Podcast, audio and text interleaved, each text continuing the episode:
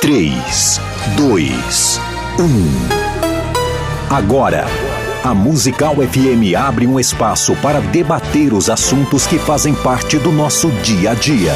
Sempre com convidados especiais para ajudar a esclarecer, iluminar a sua opinião. É a nossa missão. Direto dos estúdios da Musical FM na Avenida Paulista, debates com o pastor César Cavalcante.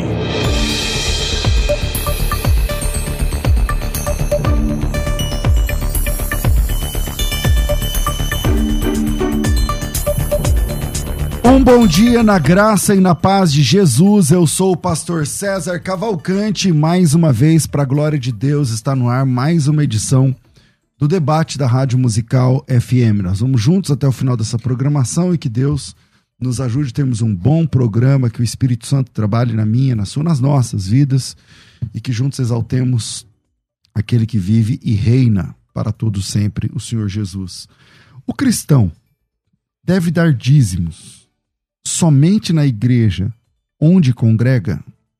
Ou ele pode fazer essa gestão para quem escolheu ser dizimista? Ah, eu vou dar um pouco aqui, eu tô ali, eu vou, eu vou comprar cesta básica, eu vou dar. O cristão deve dar o dízimo, dízimo somente na igreja onde congrega? É isso que nós vamos debater hoje. Na técnica do programa está aqui o Rafael Velasquez e você pode mandar o seu áudio para 98484 9988. Comigo no programa, estou recebendo aqui o pastor Tiago Santana, é, pastor há 22 anos, responsável da igreja Alicerce, na cidade de Santos, é, tem formação em administração de empresa, comércio exterior, área de logística, portuária, no Ministério tem formação no Seminário Verbo da Vida também, é, teólogo autodidata. Bem-vindo mais uma vez, pastor Tiago, é bom recebê-lo aqui. Pastor César, muito bom estar aqui, prazer pastor também, né, conhecê-lo hoje. É um prazer muito grande, obrigado pelo convite mais uma vez. Amém. Com a gente está aqui também pastor Levi Libarino, ele tem formação teológica, é um dos precursores aí dos cursos de teologias das Assembleias de Deus, é pastor há quase 40 anos da Assembleia de Deus, Ministério do Ferreira, aqui pertinho do Morumbi, aqui na Avenida Francisco Morato, autor do livro Janelas Abertas em Tempos de Crise. Bem-vindo aqui, pastor Levi, mais uma vez. Ok, obrigado. É, quero saudar a todos os nossos ouvintes, pastor César, pastor Tiago. Prazer de conhecê-lo hoje. Obrigado tenhamos um bom programa. Amém. Tiago, é, e aí, o cristão deve dar o dízimo somente na igreja onde congrega? Como você. Sua igreja é dizimista? Você defende? Como que é? Assim, é, eu não, não prego o dízimo da maneira como se convencionou a, a se pregar a partir da teologia da prosperidade, né? Com ameaças e de maldição e esse tipo de coisa. Nós ensinamos o dízimo é, assim, costumo pregar que o dízimo ele tem uma, ao mesmo tempo que ele tem uma continuidade com uh, o judaísmo, ele também tem uma descontinuidade. Então eu não prego o dízimo como lei cerimonial, prego o dízimo como um princípio, né, como um valor para a igreja. Eu acredito que sim, acredito que o cristão ele tem a responsabilidade de sustentar a, a igreja onde ele congrega, principalmente quando a igreja ela está engajada em cumprir sua missão no reino de Deus. Acho que é o grande problema hoje, até quando se fala em dízimo, para muita gente, é porque hoje existe um, no senso comum uma relação de incoerência entre a, a ênfase da igreja na arrecadação, que não é, é não é proporcional no bom uso do que ela arrecada. Então tem muita gente usando o dinheiro de Jesus para outras coisas. Né? Então quando uma igreja é correta, é honesta, quando uma igreja ela usa o recurso, usa o dinheiro de Jesus para aquilo que glorifica Jesus, então a gente deve dizimar. A igreja tem que meio que merecer o dízimo das pessoas. Ela tem que dar a destinação correta, né? Ela tem que cumprir o seu, o seu papel como igreja. A igreja não, a igreja não existe para para outro fim que não seja cumprir a sua missão. Então, a igreja está cumprindo a sua missão às vezes, dar o dízimo pode ser até pouco. Se eu, se eu estou dentro de um contexto onde o evangelho é pregado de fato e onde isso é feito de maneira correta, honesta, então talvez dizimar possa ser até pouco. De repente, o, o desafio da, da missão da igreja pode exigir que eu dê mais até do que o meu dízimo. Né? Então, okay. penso assim. Pastor Levi, como o senhor se posiciona sobre isso? O dízimo deve, o, o cristão deve dar o dízimo somente na igreja que congrega? Como que você enxerga? Olha, eu acho e defendo que sim, né? Porque eu acho que é um, um nós temos aí um conceito de coerência, né? É, eu acho complicado a pessoa participar de uma comunidade onde ela é assistida, onde ela comunga, onde ela às vezes até trabalha, e aí ela dar o dízimo numa outra comunidade. Então, eu acho que para ser coerente, ela deveria então ir para essa outra comunidade. Fala, bom, então vou comungar com aqueles irmãos que eu quero ajudar. E ir lá ajudar. Se ele acha que, é, é, por exemplo, o pastor Tiago falou da questão da manipulação do, dos recursos e tal, isso é feito com as ofertas. Por exemplo, essas igrejas neopentecostais, elas fazem mais a manipulação com oferta, que oferta disso, né? Oferta da fogueira santa, oferta não sei o quê, oferta não sei o quê. E, e, e essa manipulação, ela, ela vai ocorrer com as ofertas, independente do, do dízimo. Se é dízimo ou não, né? Se é dízimo ou não. Eu acho que a, a polêmica no dízimo, sempre na sua...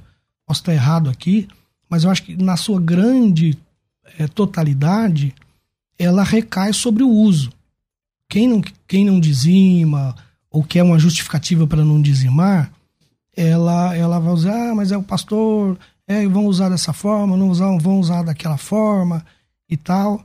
Então, eu acho que é mais essa questão do que uma questão bíblica, do que outras questões. Mas acho que o cara tem que ser coerente. Se ele está numa comunidade onde ele ali comunga com os irmãos, e, e, e, é assistido por aquela comunidade. É ali que ele recebe a palavra, é, é ali ele tem um pastor para aconselhar, ele tem um pastor que ora por ele, ele tem irmãos, ali às vezes até desenvolve uma atividade. As necessidades da igreja local, né? E a, e a igreja local tem as suas necessidades. Então é incoerente ele estar tá ali e contribuir, aproveitando até de alguma dessas, desses, dessas coisas que a igreja oferece. Por exemplo, a igreja monta lá um departamento infantil para atender os filhos dele. Tudo isso gera custo, dinheiro, recursos e tal da igreja. E aí ele desvia o dinheiro dele para aplicar em outro lugar. Eu acho incoerente. Pastor Tiago. É, na verdade, assim, é, concordo com o que o pastor Levi está falando. E como eu atuo bastante na, nas redes sociais, né? E rede social é selva. rede social é selva, tem todo tipo de pessoas, tem pessoas que uh, opinam e pensam de forma bem organizada, tem pessoas que que tem um monte de opiniões sem assim substância nenhuma, sem conceito nenhum. O que a gente percebe é o seguinte, né? Hoje existe na, na gritaria das redes sociais muito, muita gente criando conteúdo, falando sobre os temas uh, para gerar engajamento, para criar uh, né, polêmica. O, é, polêmica e tudo mais. E o dízimo é um dos assuntos prediletos para isso. Quando se fala em dízimo, Uh, qualquer, qualquer vídeo sobre dízimo tem mais visualização, qualquer publicação sobre dízimo é, é tem mais potencial para viralizar. É um tema que desperta bastante as paixões, né? Então, é, é, um tema que toma tiro de tudo quanto é lado. Só que, ao mesmo tempo, é um tema que a, a, a escritura não deixa muito espaço para a gente divergir muita coisa. Talvez o grande problema hoje do, do, desse tema é exatamente porque as pessoas percebem que há uma diferença entre o, a ênfase que a igreja dá no momento de arrecadar e uma falta de observação do texto bíblico na hora de aplicar. Vou dar um exemplo. Hoje mesmo um rapaz me, me chamou aqui nas redes sociais e disse assim: Olha, o meu bispo disse para mim que você descarta quase tudo do Velho Testamento. Porque quando eu digo, olha, o dízimo para a igreja não é uma lei cerimonial. Porque nós não somos judeus, não, não temos mais o templo. Né? Não temos mais uma classe sacerdotal, levitas. hoje o dízimo para a igreja ele permanece, porém de uma outra forma, né? Então ele disse: Olha, meu bispo disse que você é, descarta quase tudo do, do Velho Testamento. Aí eu perguntei para ele: Mas o teu bispo é circuncidado? Por exemplo. Ou, por exemplo, se você pegar ali Deuteronômio 14, que fala até para. Deuteronômio 14 diz o seguinte: Você separa o seu dízimo. Só que a, a, a distância entre onde você vive e o templo ficou muito longe. O texto diz lá em Deuteronômio para o camarada sentar com a família e usufruir do dízimo e voltar para casa, porque não dava tempo de ele chegar no templo. Então, a própria igreja, ela é seletiva muitas vezes com relação àquilo que ela vai ensinar ou não sobre o dízimo. Só ensina aquilo que é interessante para de repente para a estrutura, né, para manutenção da estrutura. E é e, e eu vejo que uma das questões que é mais desperta mais indignação ou discordância por parte da, do, do público ou das pessoas é o fato de que há uma, há uma sensação de que a igreja ela não está sabendo uh, tomar o dízimo do povo e deixar o, o povo de consciência consciência tranquila com aquilo que é feito com o dízimo né, de uma forma geral, pelo menos no senso comum. Não digo tanto na realidade local, né? Mas eu, eu particularmente, eu, eu, eu penso assim. Eu acho que, por exemplo, eu vou dar o um exemplo lá da, do nosso ministério. Nós temos um departamento missionário que fez 10 anos agora. Nós investimos anualmente por missões, em missões, mais de meio milhão de reais anuais. A minha igreja, o meu ministério, não arrecada, às vezes, o que uma igreja da Universal arrecada. No Lógico mês. não. É, exatamente. Então, eu acho assim, às vezes fala, ah, o cara não investe lá porque a igreja não está fazendo isso, não está fazendo aquilo. Olha, uma igreja que nem a gente, que investe esses recursos todos em missões, o povo iria falar, bom, essa nessa igreja que eu quero contribuir, porque está ajudando. A gente está em. O nosso trabalho de missões está em quatro continentes do mundo. Entendeu? Então, mas eu acho. O, por que, que a outra igreja arrecada mais? Porque há um marketing, há todo um trabalho, uma teologia que é usada e as pessoas doam. O povo responde e de lá, do lado de cá. Ou do medo da chantagem, mas, É, mas acontece. E, aí, é, e do lado são de cá a gente não faz isso. Do lado de cá a gente não faz São isso. dois gatilhos, né? O ga- É o gatilho do medo É. e o gatilho da ganância. A a pessoa dá. Minha mãe conhece uma senhora. Outro dia eu fui buscar, ajudar a minha mãe. Precisava buscar alguma coisa na casa de uma senhora que ela conhece lá, que é da Universal. E a, a fui na casa da pessoa. A pessoa falou: Olha, é, eu dei minha televisão na. Tô sem televisão porque eu dei minha televisão na Fogueira Santa.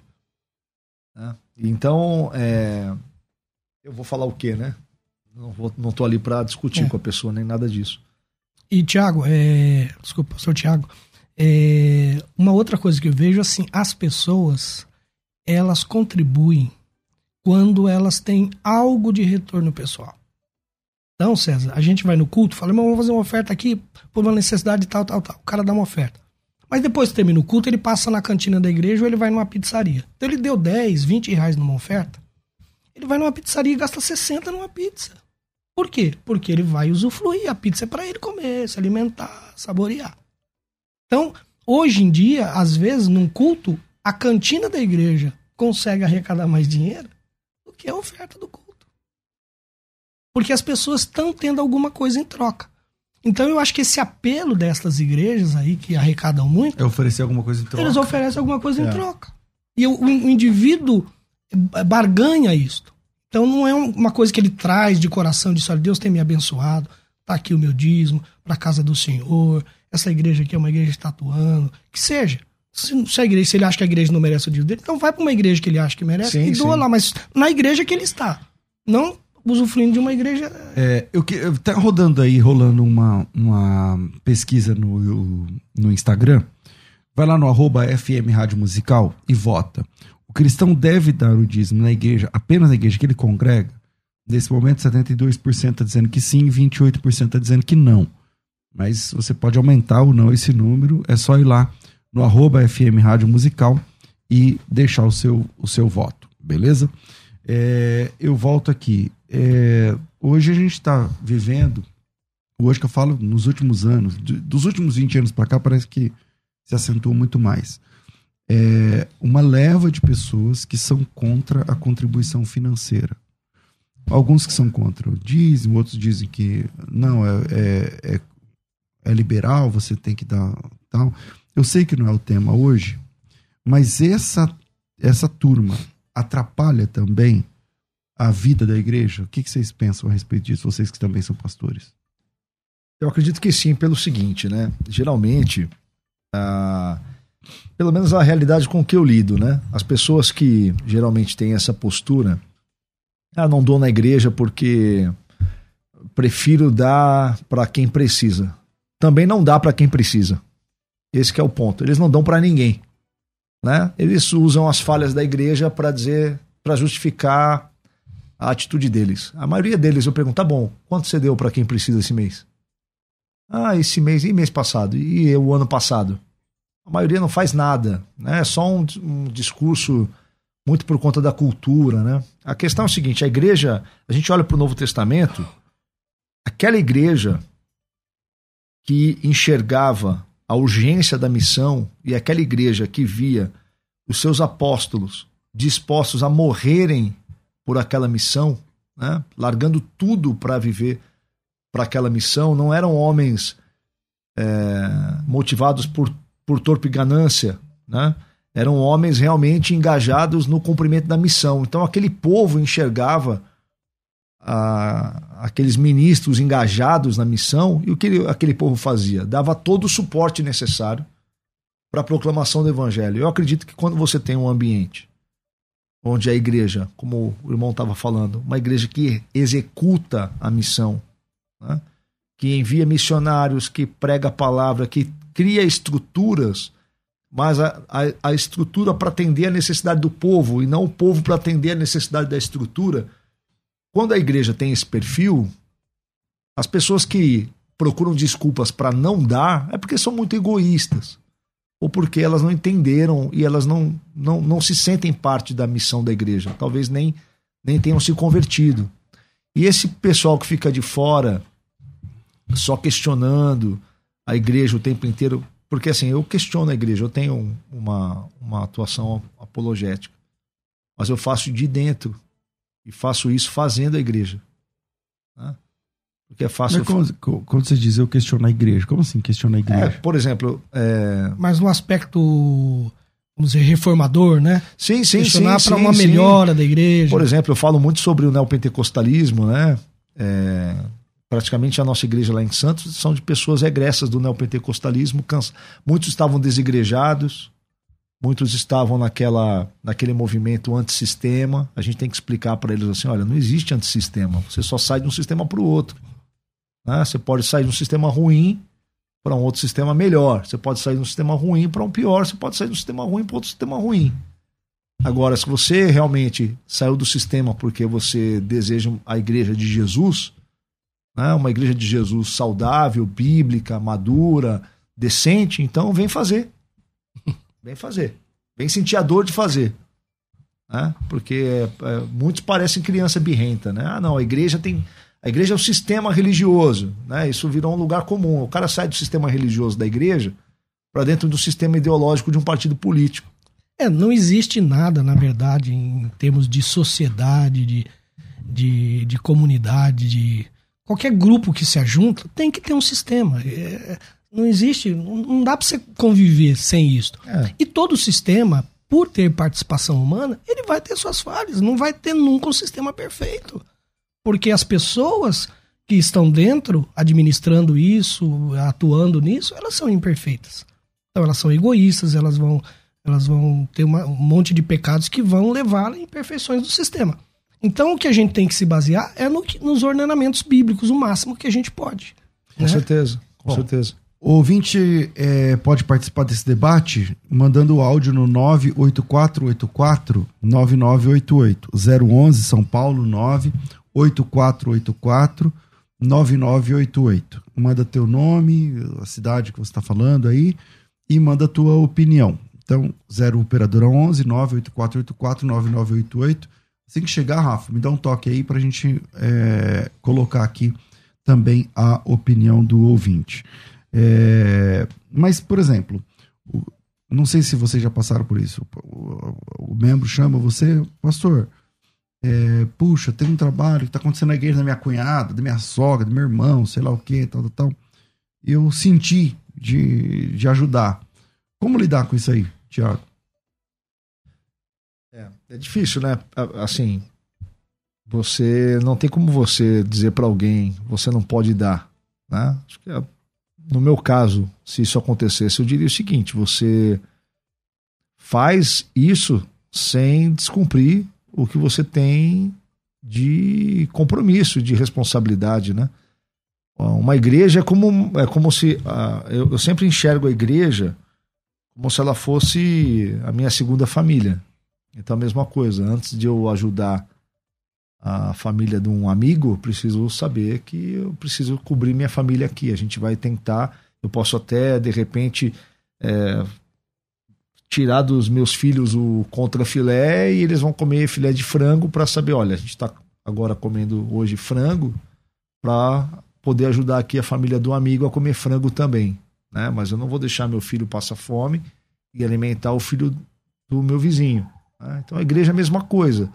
Você precisa manter a igreja coberta, você precisa manter a igreja funcionando, você precisa e assim, repito, né? Desde que a igreja seja uma igreja que cumpre o seu papel, que é honesta com o uso do dinheiro, que não tem ministros é, atuando na igreja com torpe ganância, né, para se locupletando da, da igreja de forma de forma errática, desproporcional. Se a igreja é honesta e correta, é nossa obrigação sustentá-la e o dízimo é, é um ponto de partida. Eu não diria nem que o dízimo as pessoas perguntam, tem que dar 10%? Eu digo, quando a gente tem que conversar sobre quantos por cento tem que dar, é porque a gente está saindo da generosidade e entrando já em outro.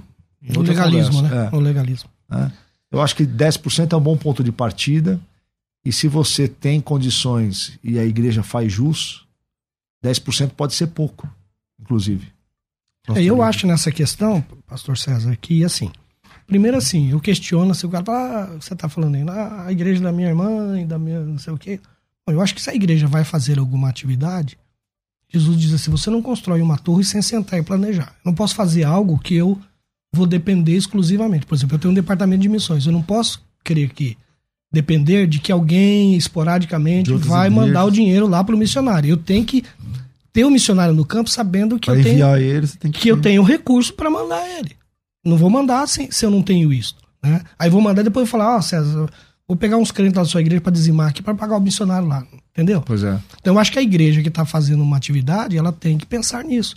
para não gerar esse tipo de, de, de, de ação. Segundo, a pessoa pode ajudar. A igreja da tia, do avô, uma outra igreja lá do bairro que ela conhece, entendeu?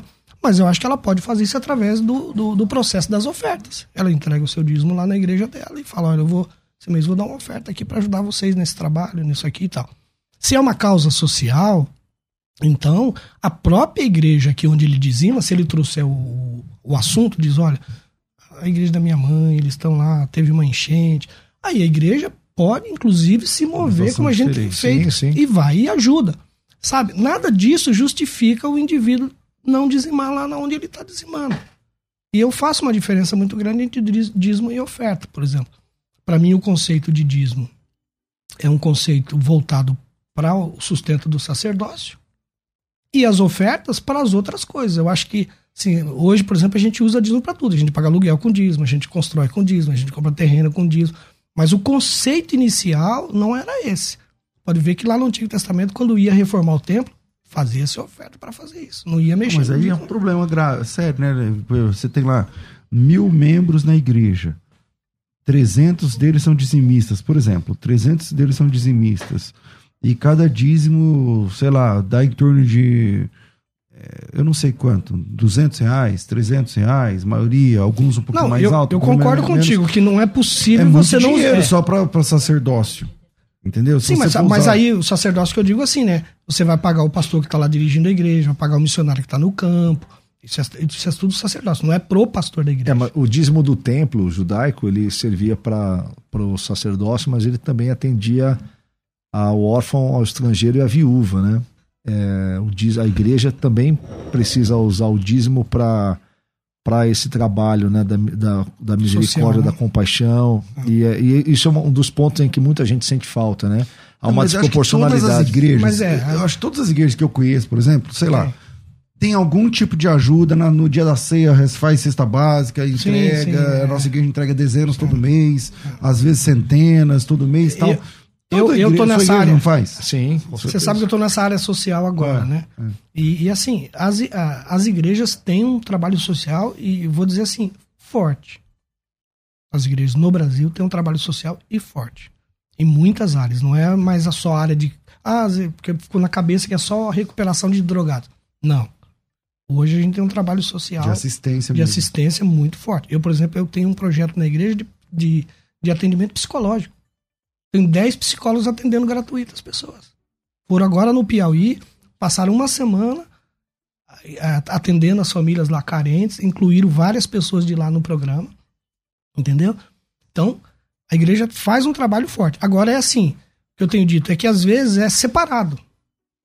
Precisávamos, por exemplo, a gente ter um dia nacional em que as igrejas apresentassem para o mundo trabalho no Brasil. Aí, nesse dia, eles vão ver. Todo mundo vai fazer uma ação social naquele dia. Aí, o que, que você faz? A gente faz isso, faz aquilo, faz. Aí, poxa, então a igreja tem é, um volume tem, muito tem, grande. Tem um, tem um grave problema aí que eu enxergo, pastor, que, lógico, a gente não pode generalizar, mas é uma coisa muito comum, é uma dor que a gente lida com muita frequência né, com o público. Que é o seguinte: grande parte das igrejas evangélicas brasileiras não tem transparência financeira. O membro da igreja não sabe para como é usado o dinheiro. Ele não sabe qual é a relação do quanto a igreja arrecada e o quanto vai para a parte social, o quanto vai para pagar profissionais de religião, por exemplo. Então, às vezes, existe uma sensação, até porque o estereótipo hoje do ministro religioso é aquele camarada que vive uma vida de empresário, né, salário de jogador de futebol, isso falando das grandes uhum. denominações, né? O camarada tem salário de jogador de futebol, vida de luxo, né? Carro blindado, segurança, é, viaja todo ano para Israel, para Flórida, né? É, e, e tudo mais. E, e, muitas vezes o povo vai caindo nessa conversa de que não precisa mais dizimar, porque o povo vai entender assim: poxa, eu não vou dizimar para sustentar a vida de luxo de profissional de religião. Eu, gost, eu dizimaria se, o meu, se eu tivesse convicção que o meu dízimo está indo para o destino correto, né?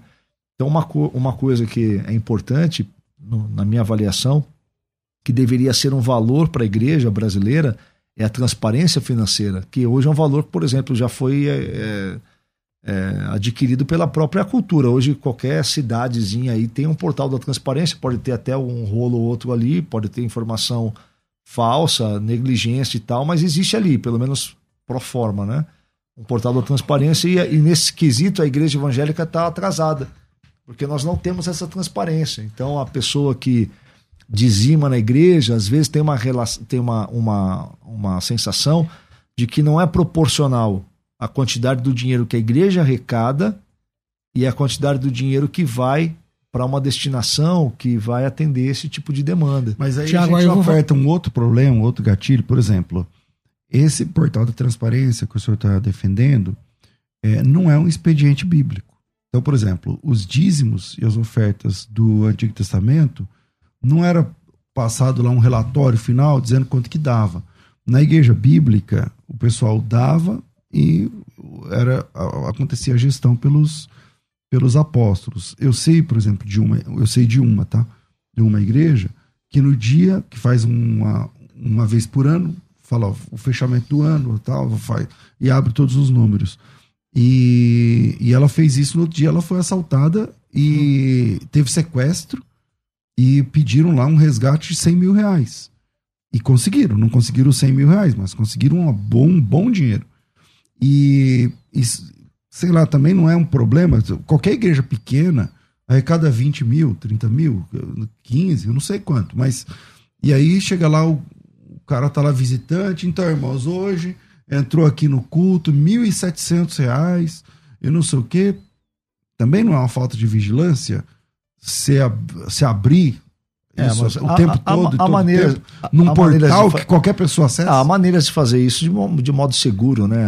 Por exemplo, é, a mane- um um sequestrador não, não consegue assal- é, sequestrar aqui um empresário e ter o dinheiro na mesma hora, né? Existem- Não, na mesma hora não, a não ser que... não, eu- pesquisa aí a quadrilha do Pix. O que, que tá Não, acontecendo no Pix, hoje? sim, no Pix. no Pix. Então, mas a igreja não faz Pix? Então, Faz, ele, ele faz. sequestra esse tesoureiro da igreja e manda fazer o Pix. É, mas o tesoureiro da igreja faz o Pix sozinho. É, mas se, uma- se, Faz, se ele é tiver uma sequestrado, você acha que eu não vou do outro lado aqui dar a assinatura e liberar o dinheiro para os caras liberar o meu tesoureiro? difícil. Então é também. É, mas eu mas- concordo mas pra- com a transparência, mas mas, é- não é aberto para sequestrar, mundo. ó, se vai sequestrar o tesoureiro para fazer Pix, ele não precisa saber quanto a igreja tem. Basta ele sequestrar o tesoureiro e falar: me mostra quanto tem aí no Mas o- aplicativo e mas eu, vou- assim, eu quero ó, esse é- dinheiro para mim. É assim, ó. o- mas o ladrão é a oportunidade. Mas é- então, é, sim, se ele sim. sabe que tem lá. Ele não vai sequestrar um quanto- tesoureiro ele vai, vou sequestrar. Aí o cara abre a porta e tem oferta tá tá O ladrão assalta, o ladrão assalta com transparência ou sem transparência. Sim, mas é, é, é um fato, isso é um, é um detalhe importante que, que a gente tem que tomar ciência. Mas eu volto a dizer, isso também não resolve o problema do cara que não é dizimista. Porque na gestão do, do pastor Edgar, que foi o pastor antes de mim lá no ministério, nós líamos na ceia o relatório. Centavos. Ficava lá 20 minutos lendo, olha, entrou tanto, aí gastou com energia, com xerox, com não sei o quê, com blá, e lia o relatório toda a ceia. Tinha gente que ia embora, eles não queriam saber de ler relatório. Pastor, não precisa ler isso aí. E isto, com toda essa transparência que a gente tinha, a gente depois foi aconselhado por uma pessoa e disse, ah, pastor, não fique lendo, porque pode gerar isso, isso, isso e tal. Com tudo isto, as pessoas não eram dizimistas. Sabiam que o dinheiro estava sendo bem empregado. E outra coisa, há uma transparência visível na igreja. Há uma transparência. Por exemplo, a gente faz lá o culto de missões. Apresenta, olha, irmãos, tem missionário aqui, missionário. O pessoal sabe que o dinheiro está indo para lá. Abrimos mais uma congregação vendo, nova. né? Isso é visível. Então, é, não, não é só números ali que, que vão resolver. E o, o cara que não é dizimista, ele é difícil. Você- ele tem que se converter mesmo. Bom, eu vou pro intervalo e na volta eu vou atender também você que tá ouvindo a gente, quer mandar o seu áudio para cá. O WhatsApp é 984849988, 011 984849988. Manda a tua opinião para cá. Olá, sou fulano, sou de tal cidade, tô ouvindo o debate, minha opinião sobre esse tema é X. Manda aqui para mim, 984849988. Vira aí, Rafa. A Musical está de aplicativo novo. Entre na loja de aplicativos do seu celular e baixe a nova versão. Tem sempre novidades e o melhor conteúdo da sua Musical FM para você ouvir em qualquer lugar do Brasil e do mundo, a qualquer hora.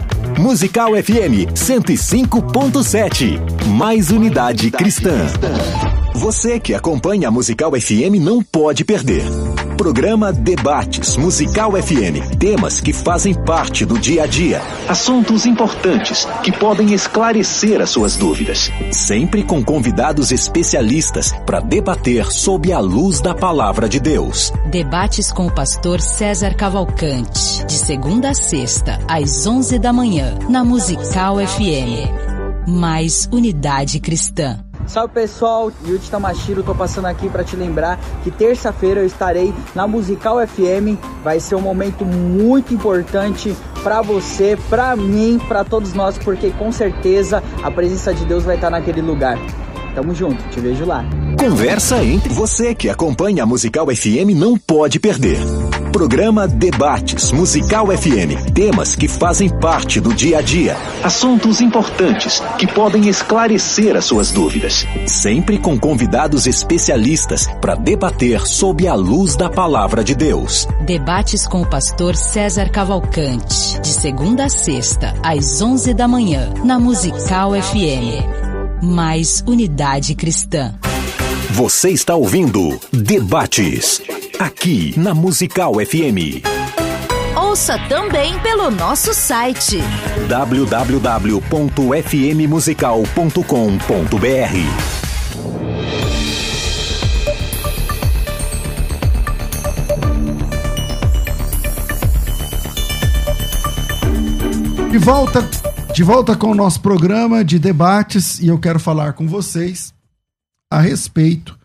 é, do nosso da imersão hebraico fácil. Aprender hebraico é sempre um desafio. Aprender qualquer outra língua, segunda língua, é um desafio, né? É um desafio muito grande. Ainda mais quando os caracteres da outra língua que você vai aprender são diferentes do nosso. Então, por exemplo, aprender inglês, basicamente é o mesmo alfabeto. Aprender espanhol, uma diferença ou outra, ali o J tem outra, outra fonética e tal, mas basicamente é o mesmo alfabeto. Agora, quando você vai aprender russo, aí é outro alfabeto. Quando você vai aprender grego, aí é outro alfabeto. Vai aprender chinês, é outro esquema. Então, para aprender hebraico, é a mesma coisa.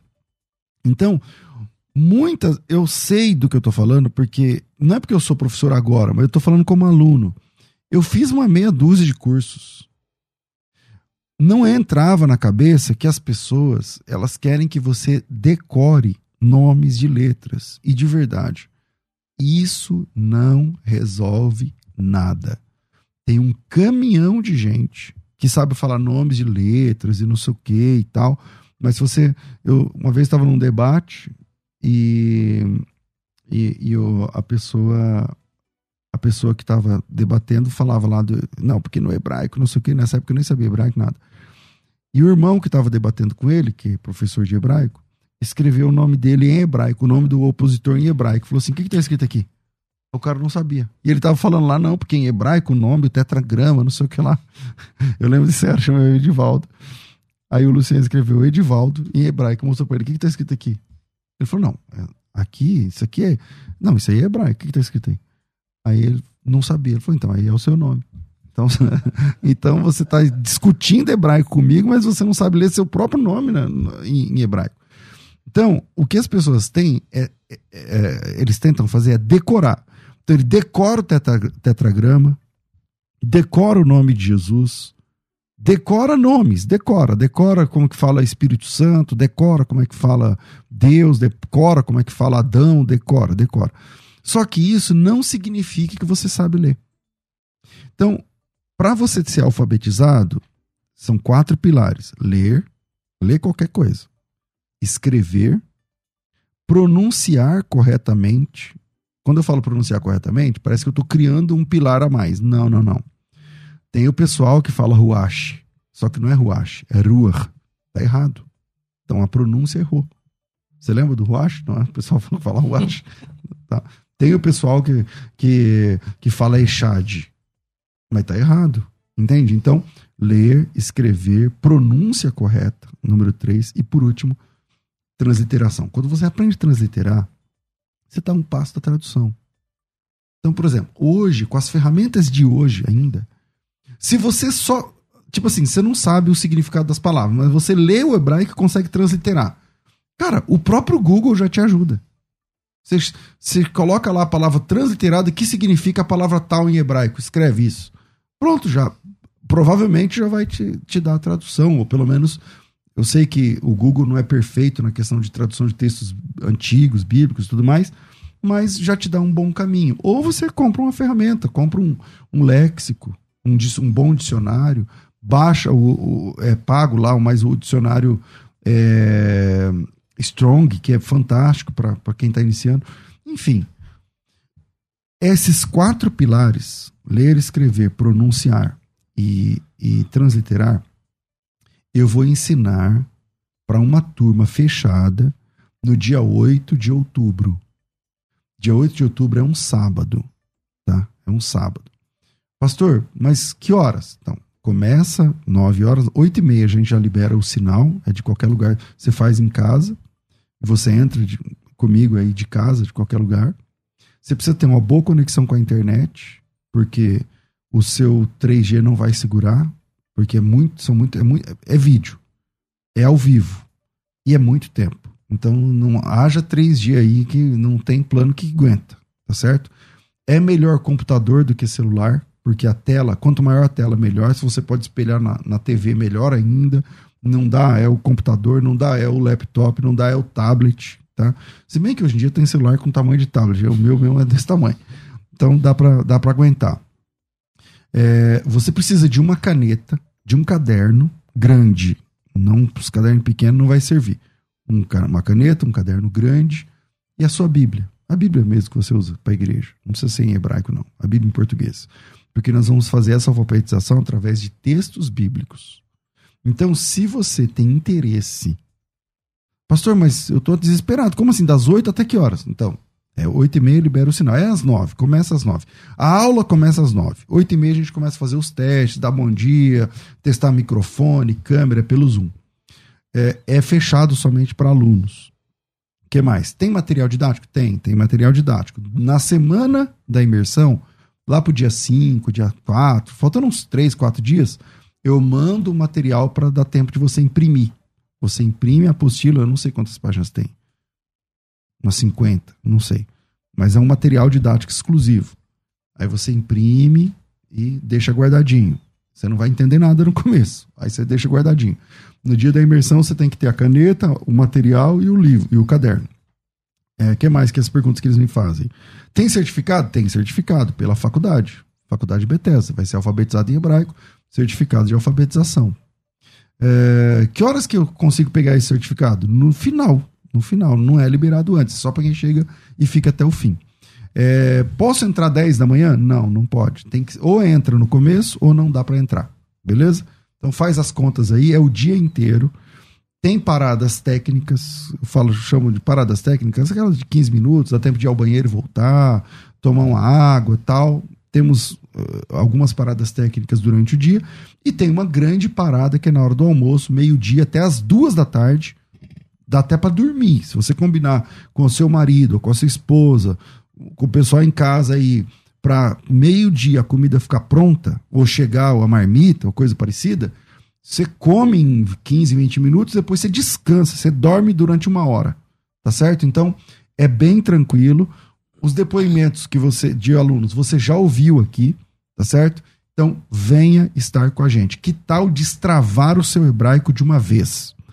Esse curso ele estava programado para 240 reais e está sendo lançado pela metade por 120. Então, se você chamar agora, por exemplo, aqui na descrição do vídeo, aqui na descrição do vídeo para quem está assistindo, tem o link para você chamar direto no WhatsApp. Ou você pega o seu celular e me chama agora, 9907 6844. 9907 6844 99 007 6844 é 011, tá? e faça sua inscrição. Vai. Salve pessoal, Yuji Tamashiro, tô passando aqui para te lembrar que terça-feira eu estarei na Musical FM. Vai ser um momento muito importante para você, para mim, para todos nós, porque com certeza a presença de Deus vai estar naquele lugar. Tamo junto, te vejo lá. Conversa entre amigos. Musical FM. Você está ouvindo Debates aqui na Musical FM.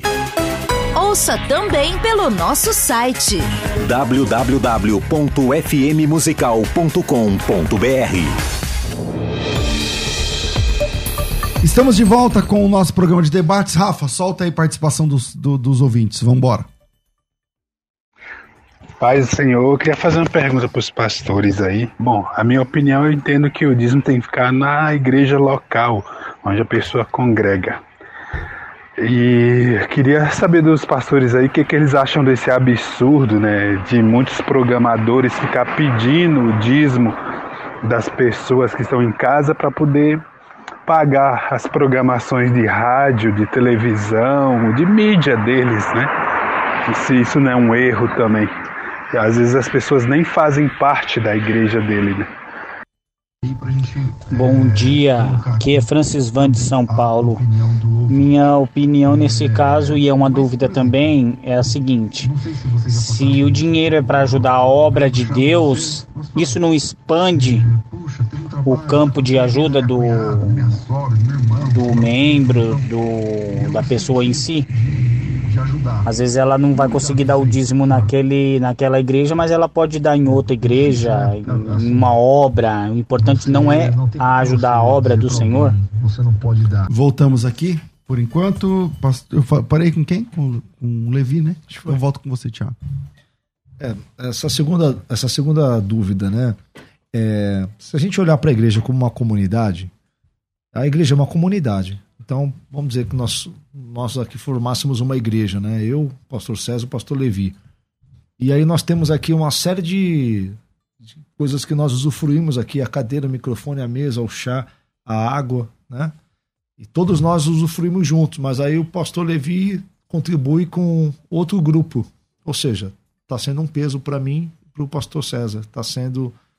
Tá ficando é, mais pesado para gente. Exatamente. É, não, não tem coerência isso, né? Então, se a pessoa não enxerga na igreja onde ela participa que aquela igreja deve ser o lugar onde ela dizima, se ela está enxergando que ela deveria dizimar em outro lugar, ela deve ir para esse outro lugar, porque ela vai provocar demandas naquele outro lugar, né?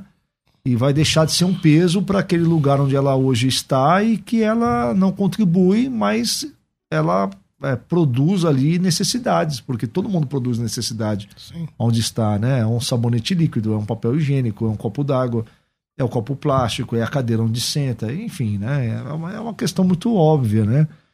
E é, é uma questão até de educação. Né? Você sai com um grupo de amigos numa mesa para comer pizza todo mundo compartilha a pizza e você não. É o mesmo contexto, né? Se eu faço parte é. de um ajuntamento, eu tenho que contribuir com ele.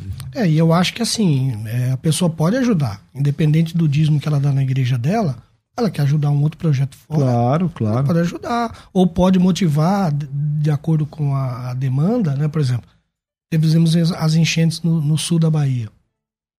Eu mobilizei a igreja no Brasil inteiro pra gente mandar recurso para lá, quer dizer a gente está ajudando uma causa nobre e todo mundo cooperou, ajudou. E, e depositava tal. na conta da igreja de lá, né? Eu da lembro disso, dessa lá, história. Né? É. Entendeu? Então, acho assim, é uma causa mais nobre e tal. Ou ele dá uma oferta dele, pessoal, irmão, eu posso ajudar com tanto, ou ele mobiliza a própria comunidade deles. Ah, vamos ajudar aquela comunidade que está precisando e faz um trabalho no sentido de ajudar. Agora, agora, e essa história de que pastores vêm na mídia e começam a pedir é, ofertas e dízimos para quem quiser, tipo aqui na rádio. Você é, começa a pedir. Acontece. É, irmão, você quer me dar o dízimo aqui nessa obra porque eu tô precisando, tal, não sei o que. Ela pode isso, Arnaldo? Olha, eu acho que o camarada pedir oferta para um projeto que ele tem, que ele está desenvolvendo, às vezes até um, um, projeto excelente, bom, né? Que está alcançando pessoas com a pregação do evangelho, edificando, ou sei lá, fazendo treinamento de, de, alguma, de alguma espécie, né? Ele, ele pode pedir para as pessoas contribuírem com oferta. O que eu acho errado é ele pedir o dízimo do, do É, eu também concordo. Não tem nada a ver. Você acha que não? Não, o dízimo não. O dízimo. Ah, só a gente olhar para o que acontecia na, no templo de, de, dos judeus e depois o que acontecia na igreja cristã como continuidade. O dízimo, né, aquela oferta que os cristãos entregavam ali para os apóstolos era para sustentar os obreiros, né? E fazer essa. essa e botando um pouco de é. fogo na, na, na, questão aí, uma das classes mais ricas em Israel era o sacerdócio. Sim. Então essa questão de falar, ah, eu vou dar o dízimo, o pastor tá vivendo bem, pastor... Isso é lá, desde o Antigo Testamento já era. A classe sacerdotal era uma classe rica. Eles viviam bem e tal, por causa que eles viviam. o pastor vive uma vida Não, não estou dizendo que é certo. Estou dizendo que é, é, um, é, um, é uma é uma consequência que vem desde lá atrás. Né? Agora, eu acho que, por exemplo, hoje, é, é, é as igrejas. E, e Jesus, um... Jesus, criticou fortemente isso, né? É, mas ele também vivia do dinheiro que davam para ele. Não, sim.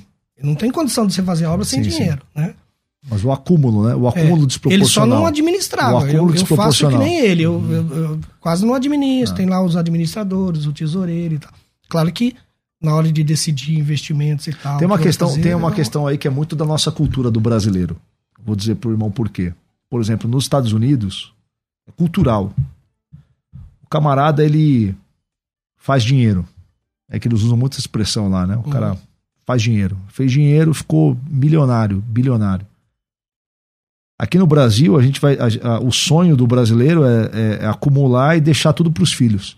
Geralmente isso é um baita de um problema, porque o herdeiro geralmente é vagabundo, preguiçoso, porque já sabe que a, vai dar briga não, isso família. destrói famílias. Nos Estados Unidos, nos Estados Unidos, o camarada faz dinheiro, ele deixa lá pro filho dele, dá o estudo pro filho dele, deixa lá um, um imóvel, uma estrutura decente.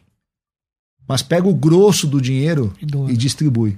É para hospital, é para universidade. Tem, tem E distribuições absurdas. Né? Existe uma, uma atriz rica aí que deixou pro gato dela. É. existe uma, existe uma tradição, uma cultura lá de, de responsabilidade com relação ao acúmulo, do- acúmulo do dinheiro.